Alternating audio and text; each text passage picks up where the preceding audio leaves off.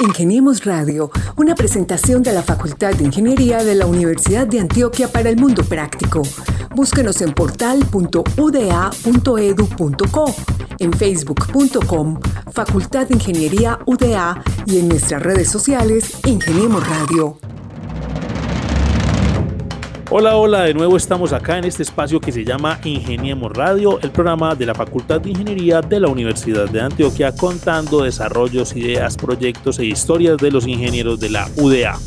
Eh, una bienvenida para mi compañero en esta transmisión, Gabriel Posada Galvis. Es un placer saludarte Mauricio y lo mismo la comunidad científica y los ingenieros de la Facultad de Ingeniería de la Universidad de Antioquia. Un saludo para Carlos Arturo Betancur Villegas y a Lady Joana Quintero, quienes son los encargados de la preproducción y de encontrar a nuestros invitados en el infinito y más allá. Y estamos celebrando la ingeniería porque en la semana en que estamos conversando sucedió uno de los hitos más importantes de NASA, el aterrizaje de una sonda espacial en el planeta Marte. Y esto hay que celebrarlo porque tiene mucho de ingeniería, mucho de innovación y muchos latinos involucrados. La primera parte de la misión, una vez haya aterrizado este rover, será analizar y escoger unas 20 muestras a lo largo de varios años, según las estimaciones de la Agencia Espacial Estadounidense. Y después se van a sellar las muestras hasta 2030 eh, para que queden protegidas. En esa fecha, otra sonda de la NASA se acercará hasta Marte y traerá a la Tierra las cápsulas con las posibles evidencias de vida para su estudio. Pero ¿dónde empezó todo esto? ¿Qué es una sonda espacial? ¿En qué consiste este viaje? ¿Qué tanta ingeniería se requiere? Tenemos dos invitados, son Laura Duque y Samuel Cadavid Palacios. Bienvenidos. Buenas tardes, muchísimas gracias. Mauricio Gabriel, muchas gracias por la invitación. Qué bueno estar por acá. Pues bueno, eh, Gabriel, yo quiero antes de darle la palabra a nuestros invitados, pues contar quiénes son ellos, eh, para que nuestros oyentes se enteren. Y es que la Facultad de Ingeniería, pues con uno de sus programas más jóvenes que, ofrece es el de Ingeniería Aeroespacial, que pues se sirve en la sede del Oriente Antioqueño, en el municipio del Carmen de Iboral. ¿Quiénes son Laura Duque y Samuel David Palacios? Pues arranquemos por las damas. Laura Duque es una estudiante actual de Ingeniería Aeroespacial en nuestra Facultad de Ingeniería allá en el Oriente Antioqueño. Y Samuel David Palacios es ingeniero aeronáutico de la Universidad Pontificia Bolivariana. Él es profesor del programa de Ingeniería Aeroespacial en el curso de sistemas de aeronaves, así que yo creo que tiene mucho que contarnos. Desde hace un año él trabaja con el Ministerio de Ciencia y Tecnología e Innovación, donde también apoya el cumplimiento de compromisos del MinCiencias y sus entidades aliadas en el Consejo Nacional de Política Económica y Social, COMPES, en políticas de desarrollo aeroespacial. Ingeniemos Radio. Y te comento que una de las personas que jugó un papel muy importante en esta misión fue Diana Trujillo, que ha sido una parte integral del equipo de diseño, entre otros labores.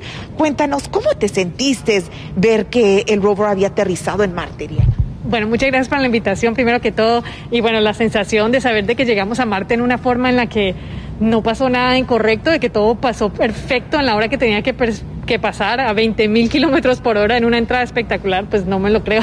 Ingeniemos Radio. Estamos tan entusiasmados como el, el día en que eh, tuvimos la oportunidad de sintonizarnos con eh, la llegada de esta, este viaje eh, del astromóvil de 470 millones de kilómetros y que representa al mayor vehículo fabricado en la Tierra que recorrerá Marte. Inmediatamente uno piensa en el sueño de cualquier estudiante de ingeniería aeroespacial de la Facultad de la Universidad de Antioquia, de los retos que se requieren allí y de los sueños que se hacen realidad. ¿Fui el único emocionado o también alcanzaron ustedes a motivarse un poco? Bueno, pues qué les cuento, realmente fue algo muy emocionante, eh, de demasiadas expectativas se tenían respecto pues como, como a la misión. Yo personalmente estaba súper nerviosa, súper ansiosa porque todo saliera bien, pues porque un viaje a Marte no es nada fácil con, con todas las cosas que pueden salir mal. Y pues ver cómo amartizaba este, este aparato fue una cosa realmente hermosa demasiado preciosa para mí. Y, fue interesante que estábamos, eh, Laura y yo, en el mismo estudio de televisión, gracias a, la universidad, pues que pudimos hacer la, transmisión en vivo de, ese momento. y, eso se, se notaba en, en, las caras de todos los que estábamos ahí, ese, ese momento como de, de pánico, un poquito de, de angustia de, de, qué va a pasar, ¿no? Porque estamos viendo en, en vivo, en directo, la transmisión de, de, NASA, qué es lo que está pasando, y empiezan a llegar confirmaciones de a poquitos, que eh, la, la, cápsula llegó a la atmósfera de Marte, que empezó el descenso, que entonces ciertos punticos hasta que ya la confirmación final y esas primeras imágenes de del rover ya, ya aterrizó, ya está en tierra. Entonces, eh, sí, fue, fue bien, un poquito de angustia, pero, pero la emoción se, se siente en el aire. NASA's Perseverance rover is already hard at work on Mars. Its latest dispatch from the red planet includes rare sound of a Martian wind. Hablemos entonces eh, de lo que hay que hacer para que un móvil como este viaje 470 millones de kilómetros. Eso en tiempo, ¿cuánto es? ¿Y cuánto hace que eh, la NASA no enviaba una misión a Marte? Eso en, tiempo, esos 471 más precisitos millones de kilómetros, estamos hablando de que es un viaje eh, desde la Tierra hasta Marte de más o menos siete meses. Hay, hay que tener en cuenta, Gabriel, de que esos 470 millones de kilómetros no es la distancia que siempre hay de, la Tierra a Marte. Esa distancia eh, varía según la, posición de ambos planetas, pues como en alrededor del Sol, pero es como esa distancia más corta que, que vamos a tener y por eso es uno de los viajes más cortos que, que vamos a tener de la Tierra a Marte y Laura nos cuenta un poquito también de esas misiones, la última misión que tuvimos. Eh, bueno, la última misión que se lanzó fue aproximadamente, pues o sea, de NASA como tal a Marte, fue el Curiosity Rover, que es como el gemelo de, de, este Perseverance, y, y, pues que también se fue a hacer como ciencia en Marte, ¿cierto? Eh, pues eso como por parte de NASA. ¿Es que acaso hay alguna otra agencia que también esté haciendo misiones a Marte aparte de NASA? Sí, señores, en este momento, pues incluso también hay dos agencias eh, que están como incursionando en, el ámbito aeroespacial, que son eh, la de India, la de Emiratos Árabes y la China, que eh, si no estoy mal, Emiratos y China lanzaron hace poquito también respectivas misiones. Una es un orbitador, la otra, que es la de los Emiratos, que se llama la misión Hub, si no estoy mal. Y la de los chinos es también un rover que por estos días también como que se parqueó en la órbita de Marte, todavía no ha hecho el descenso, pero que también quiere ir a hacer ciencia. Además, pues eh, está la Agencia Espacial Rusa, está la Agencia Espacial Europea, pues que siempre han estado como interesados también y han lanzado sus misiones a Marte respectivamente. Sí, de acuerdo. Lo que dice Laura, por ese lado vamos a tener varias agencias que hicieron primero esa carrera a la Luna y ahora Marte es como esa plataforma interplanetaria que vamos a tener donde todo el mundo quiere llegar. Eh, Rusia ha llegado, en este momento no tienen misiones allá, pero lo tuvieron en su momento, hace, hace unos años.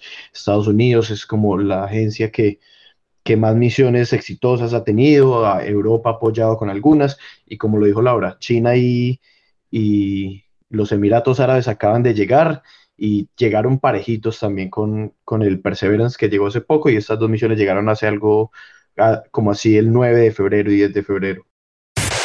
Ingeniemos Radio. Me llamo Jorge Sotomayor, científico principal de expedición en el programa de la Estación Espacial Internacional.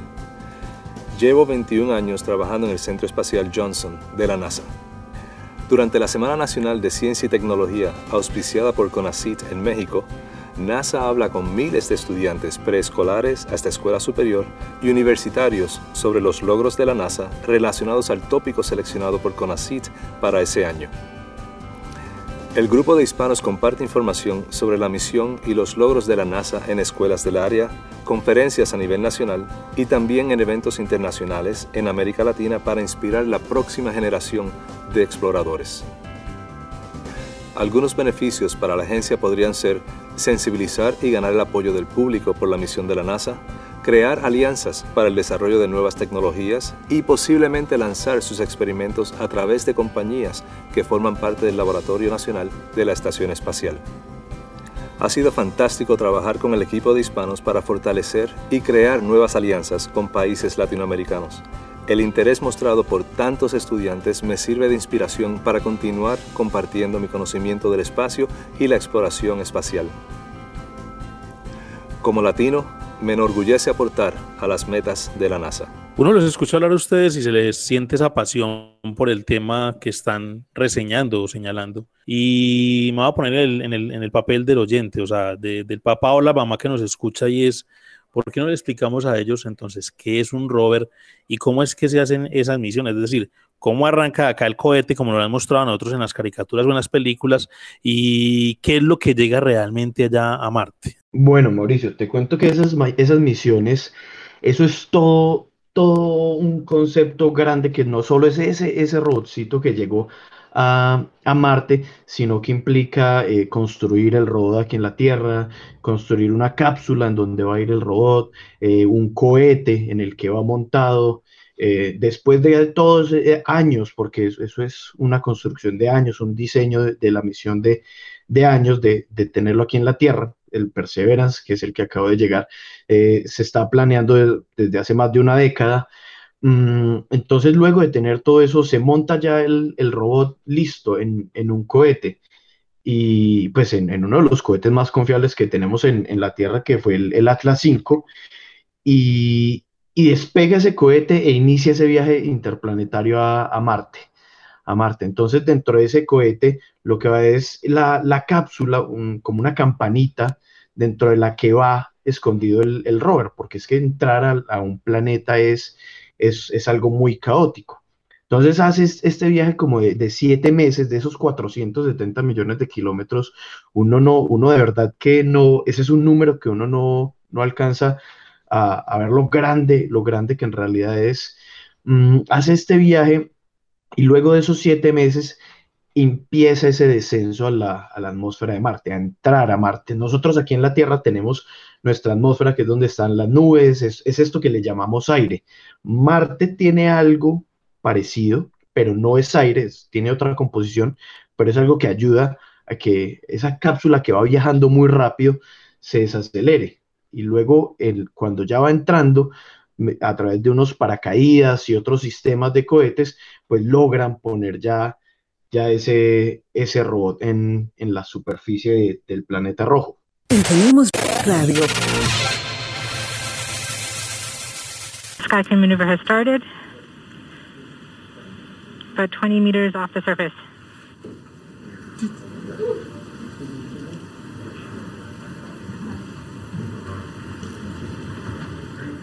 We're getting signals from MRO. UHF is good. Touchdown confirmed. Yes. Perseverance safely on the surface of Mars, ready to begin seeking the sands of past life.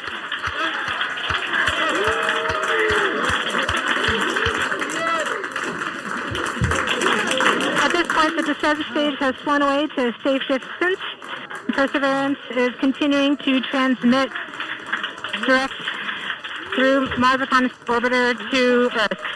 Todo eso tan emocionante y tan impresionante, pero ¿saben qué me tiene a mí más impresionado? La confianza de NASA en un montón de científicos hispanos muy jóvenes y por lo menos unos 10, conté, colombianos. Primera vez que la NASA hace una transmisión en español, me imagino que era a la que ustedes también estaban pegados. ¿Qué sintieron ver toda esta gente tan jóvenes involucrados y cumpliendo el sueño de estar en esta agencia? Pues es una cosa muy impactante, realmente lo deja uno como lleno de ilusión y expectativa también saber pues que hay tantas personas eh, latinoamericanas, hispanas y por ejemplo Diana Trujillo, esta mujer que fue la que hizo la transmisión en vivo en español, una colombiana, eh, pues es como, wow, uno se queda pensando como de verdad se puede, o sea... Eh, podemos abrirnos campo en este tipo de espacios y podemos hacerlo bien. Realmente a mí me llena de, mucha expectativa y mucha ilusión, ¿no? Frente pues como al futuro y lo que nos puede esperar a nosotros eh, en estos aspectos. A mí lo que me impresiona todavía, eh, Samuel y Laura y Gabriel, lógicamente, es que, a ver, Samuel explicaba ahora que ese vehículo se demoró siete meses en llegar. Hace siete meses estábamos en plena pandemia. Eso quiere decir que pues, este suceso de salud pública que frenó casi que toda la actividad en el planeta, pues no fue un obstáculo para que las misiones aeroespaciales ah, por fuera de la Tierra pues continuaran su rumbo. ¿Es así o me equivoco, muchachos? Mira, Mauricio, que no podía ser un obstáculo, no se podían dar ese lujo de que fuera un, obstáculo porque este tema de que, de que cada cierto tiempo se puedan lanzar misiones a, Marte, el, número más preciso es cada 26 meses, eso pues eso son dos años, cada dos años, significa que si no se lanzaba en el, año pasado, eh, en julio del año pasado, tenían que esperar dos años más para poder lanzar la misión, o sea, tener que esperar hasta el 2022 para poder nuevamente intentarlo, pues no, no valía la pena, gastos, demoras. Entonces, eh, en medio de pandemia y todo, ellos, inclusive el Robert tiene una placa muy bonita en honor a, todo el personal médico que, que, nos apoyó durante y que nos sigue apoyando durante esta pandemia pues eh, no se podían dar el lujo de parar y, siguieron. Algunos desde sus casas, algunos desde los centros de NASA, pero siguieron y, lo lograron y lanzaron la misión. Uh, we got it. Touchdown confirmed. We're going to wait for the images. Uh, wow. This is so exciting. Uh, the team is beside themselves. It's, it's, it's so surreal. Stay tuned. We might get some pictures. Great.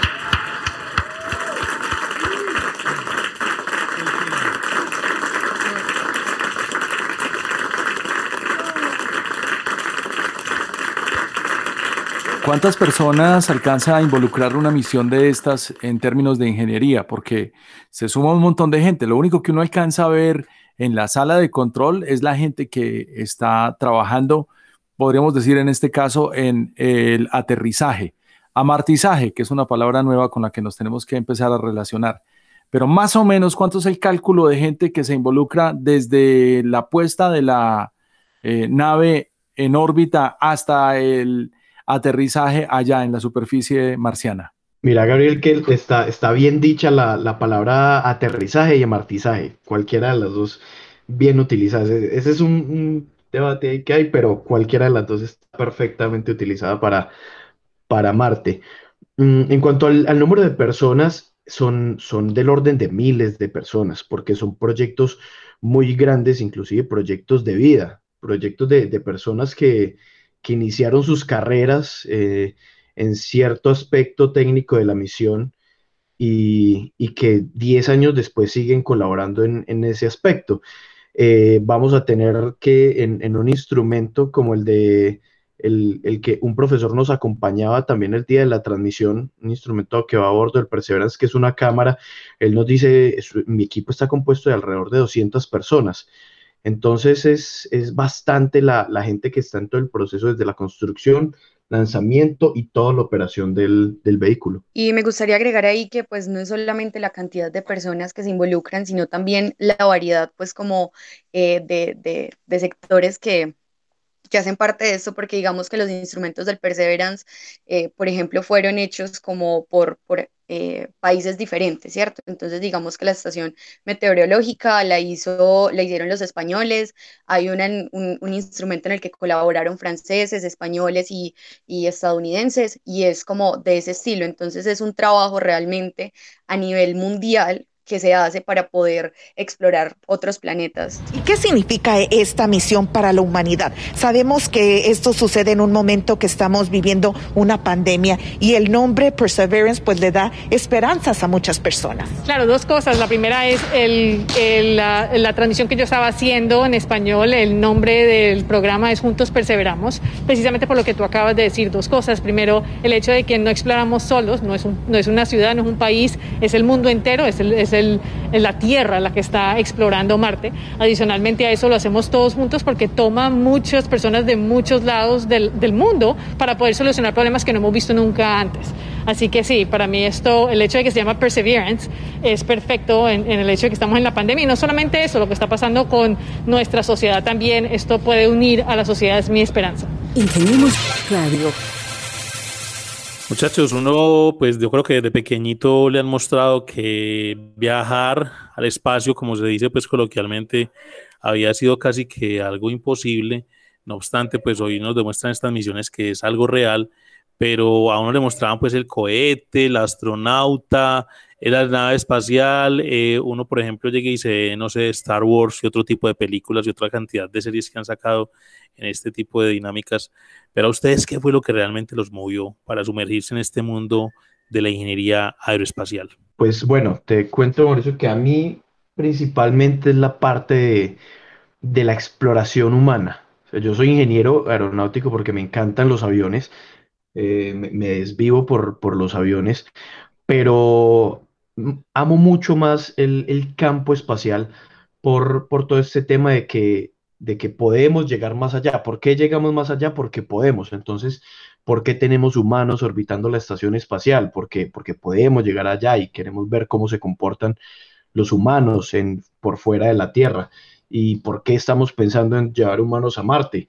Yo no lo veo por el lado de, ah, es que ya la Tierra nos quedó cortica, aquí ya no podemos hacer nada, tenemos que ir a otro lado. No, eso, si eso pasa, va a pasar, va a pasar en, en cientos de años pero en este momento es porque queremos llegar allá, queremos explorar, queremos ver qué, qué pasa e ir pensando en un futuro. Entonces, por mi parte, me, motiva mucho la, exploración humana, espacial, y pues vemos que estas misiones espaciales también con rovers eh, son un apoyo esencial para eso pues realmente mi motivación ha sido desde muy chiquita siempre eh, por el área de las ciencias y del espacio. A mí me encanta, o sea, yo no sé, no sabría decirles puntualmente qué, qué, qué es lo que pasa dentro de mí, pero, pero siento que, que es algo demasiado bonito. Eh, porque pues, no sé, es hacer ciencia, es, es poder avanzar como humanidad y es ese sentimiento de que somos parte de algo más grande y no solamente eso, sino que es como el enfocarnos en resolver problemas de magnitudes realmente asombrosas eh, para, para, este tipo de, de, situaciones. A mí eso me parece que es realmente eh, grandioso, pues eso es lo que me motiva a mí.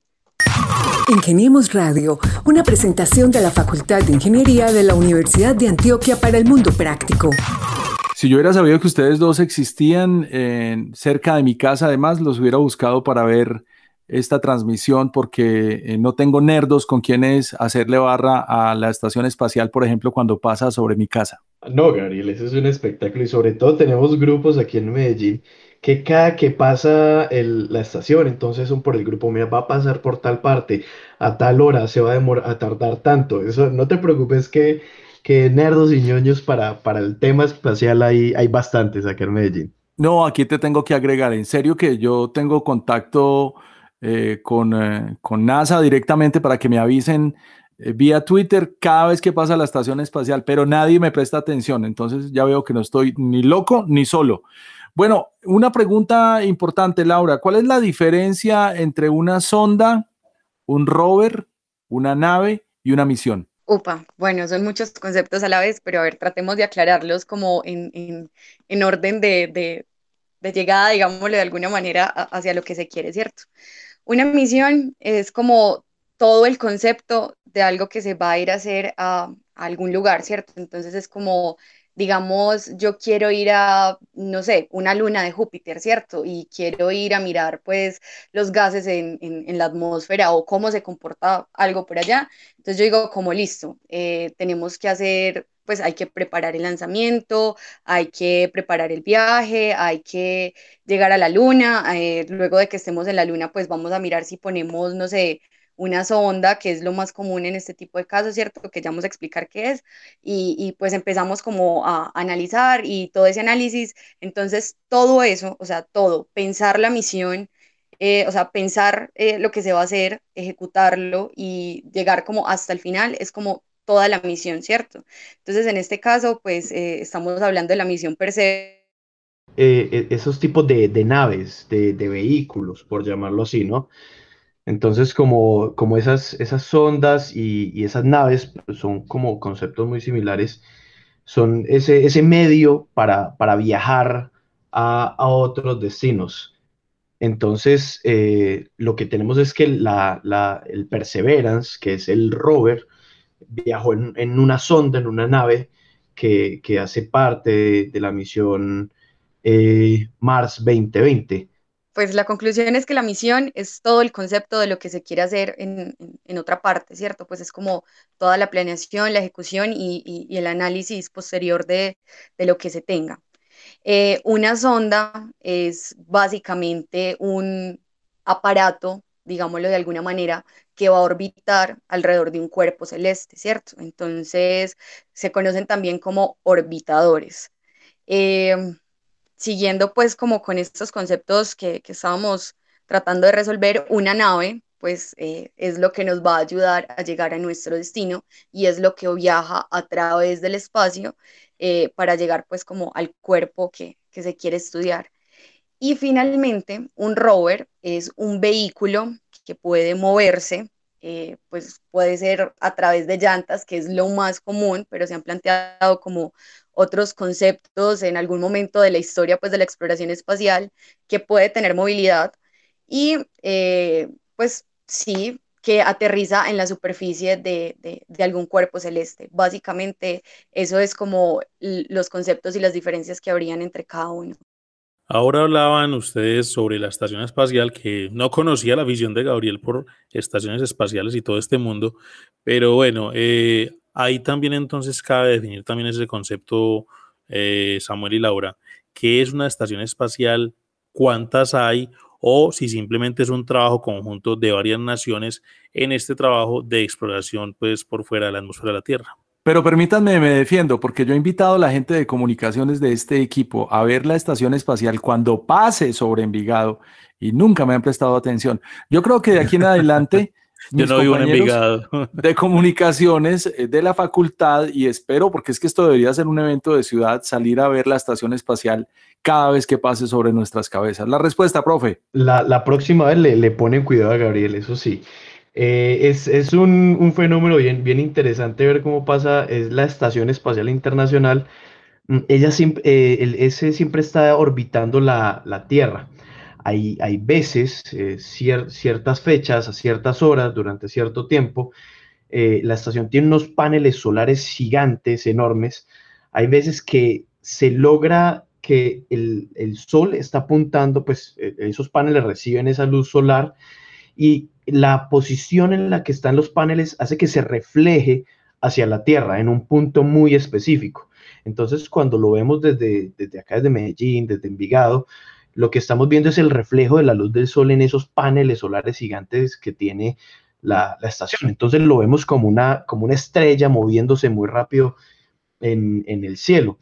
Eh, actualmente solo está la, Estación Espacial Internacional ocupada en este momento. Ha, habido historia de otras estaciones espaciales, solo rusa, solo China. Hay una China preparándose para lanzar en un futuro, pero en este momento ocupada la Estación Espacial Internacional. Es una cooperación de diferentes países.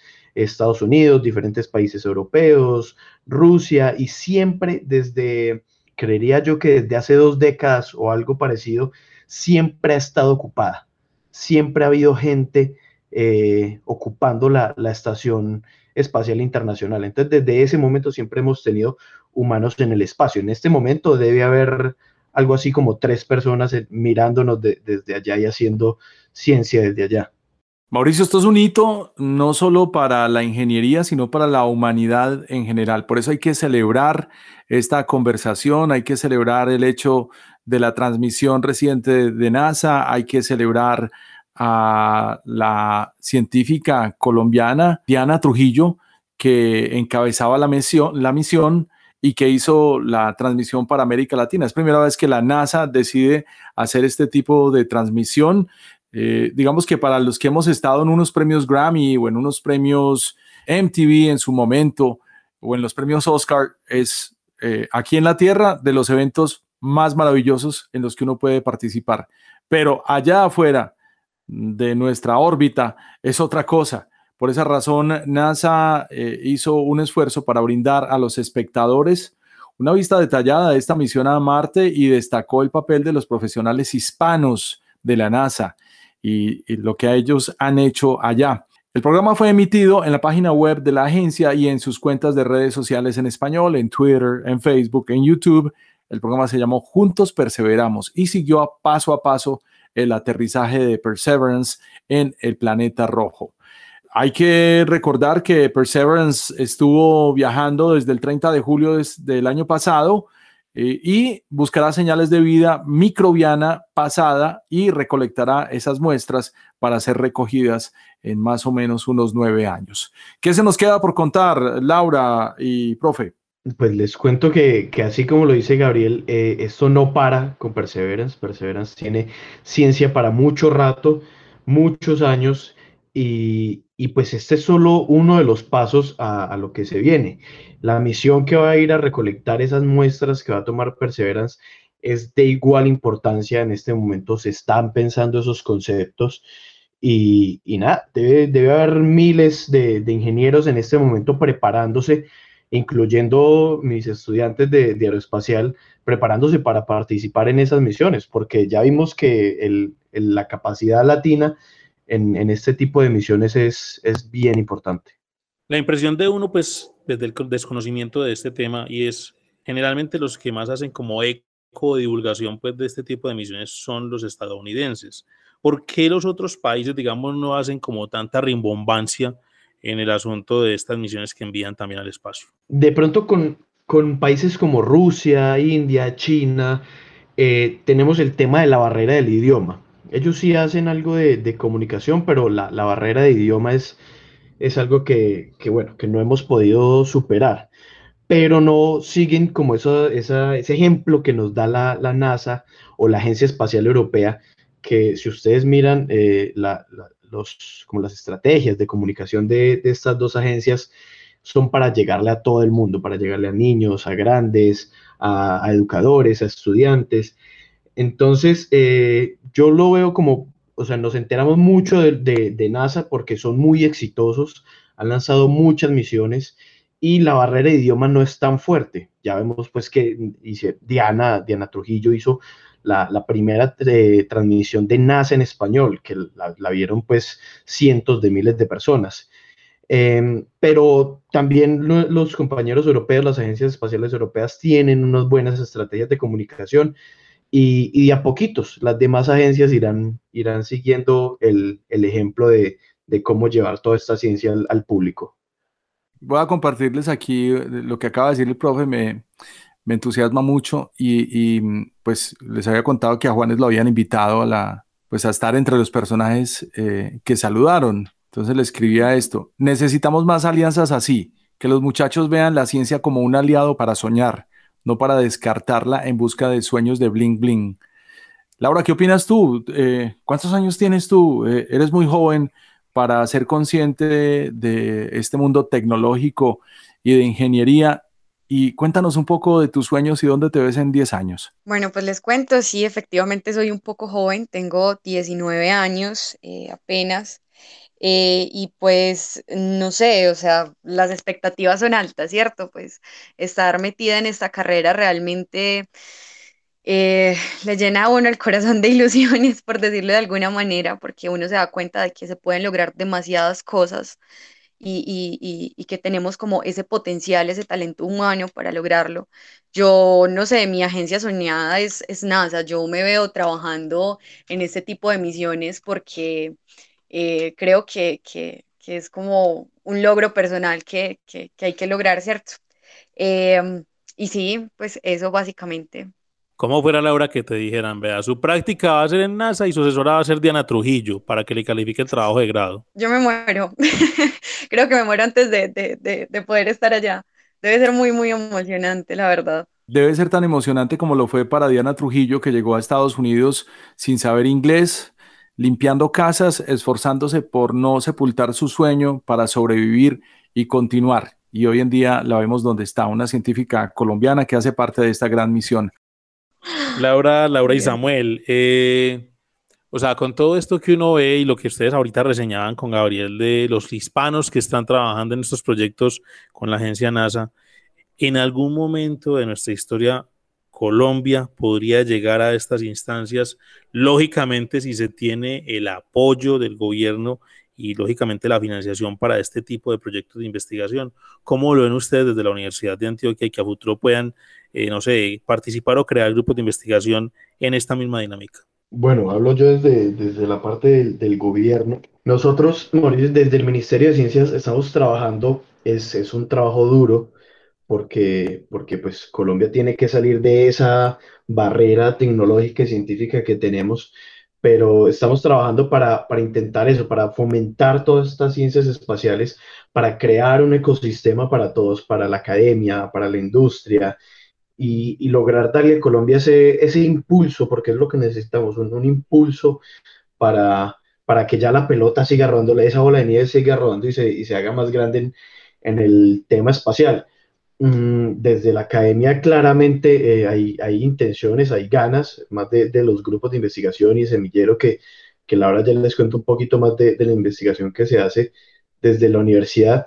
Hay las ganas, podemos hacerlo, eh, estamos trabajando en, en, ese impulso y en desarrollar lo que el país también necesita, ¿no? O sea, hay, hay cosas que, que, muy claras que el país necesita en, en temas de gestión de desastres, del tema hidrológico, de biodiversidad, entonces, apuntémosle a, que eso, esto espacial que desarrollemos también sea como en pro de, de, del país y, y, también pues hacer misiones espaciales a, otros planetas en algún momento.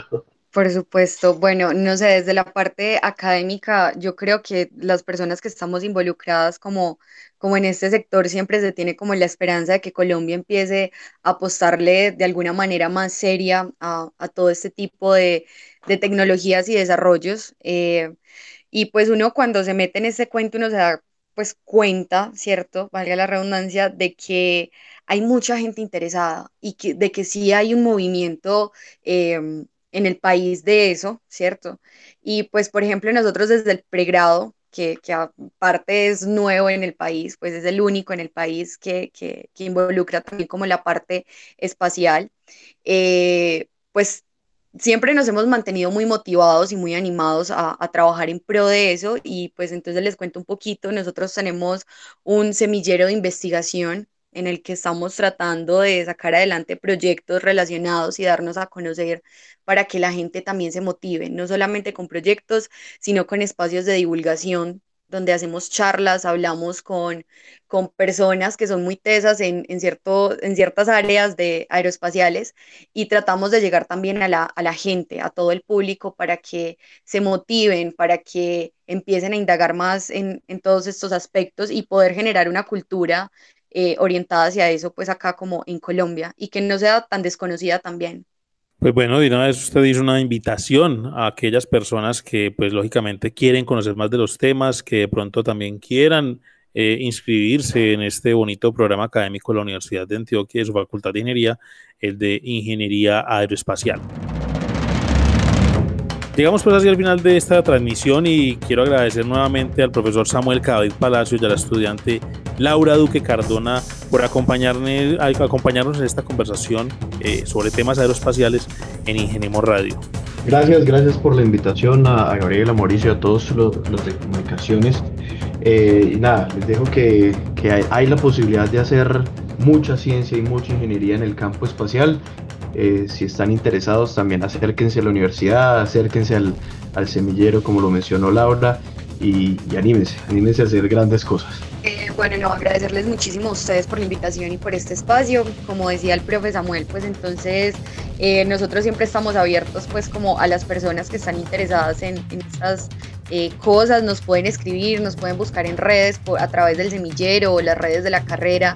El semillero se llama Voyager, lo pueden buscar así en Instagram o en Facebook y nos pueden hablar, nos pueden contar, nos pueden preguntar. Nosotros trataremos de estar como atentos. Y muchísimas gracias de nuevo por este espacio. Gracias a ustedes y al infinito y más allá, como decía al principio Gabriel Posada. Hoy los estuvimos acompañando entonces en esta emisión de Ingeniemos Radio. A ustedes muchas gracias por estar con nosotros.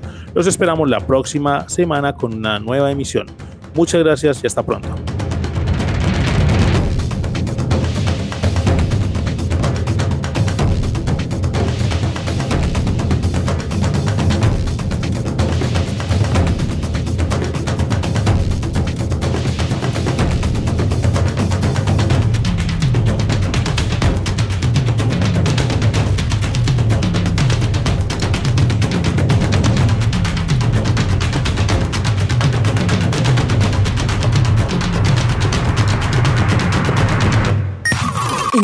Radio, una presentación de la Facultad de Ingeniería de la Universidad de Antioquia para el Mundo Práctico. Búsquenos en portal.uda.edu.co, en facebook.com, Facultad de Ingeniería UDA y en nuestras redes sociales Ingeniemos Radio.